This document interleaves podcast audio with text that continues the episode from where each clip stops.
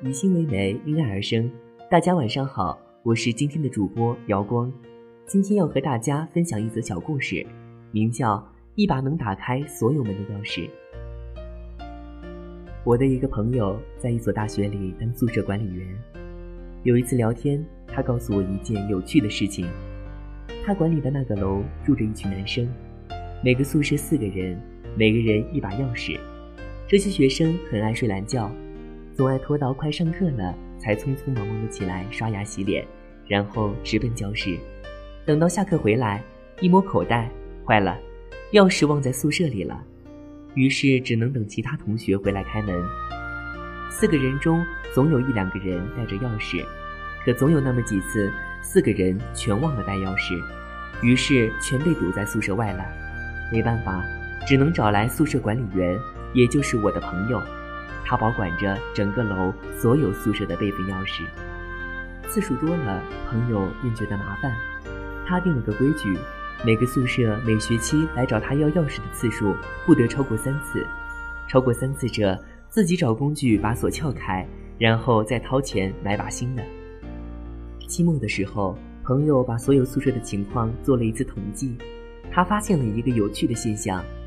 五楼几个连在一起的宿舍，五零幺到五零六，居然一次也没来麻烦他开过门，一次记录也没有的宿舍不是没有，可现在有六个宿舍，而且还是连在一起的，这引起了朋友的兴趣。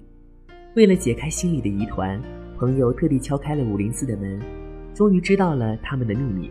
原来他们每个宿舍都另外配了一把新的钥匙，存放到下一个宿舍中。这么说吧。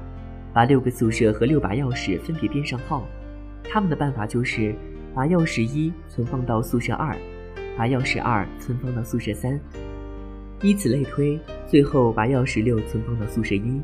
这么一来，二十四个人中只要有一个人带了钥匙，那所有人都不会被堵在宿舍外，因为只要有一把钥匙，就能先打开一道门，然后取得第二把钥匙打开第二道门。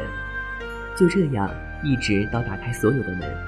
听到这里，我忍不住拿出笔来算了一下：假设每个学生忘记带钥匙的几率为百分之五十，那会不会出现二十四个学生都不带钥匙的情况呢？理论上是可能的。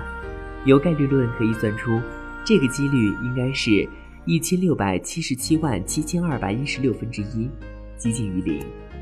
我不禁佩服起这一群聪明的小伙子来。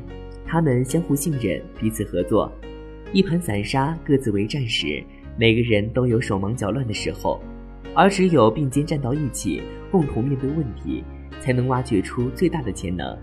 这时候，问题往往变得不堪一击，因为这时候每个人手里都多了一把钥匙，一把能打开所有门的钥匙。好了，今天的声音未眠到这里就结束了，愿你晚安，好梦。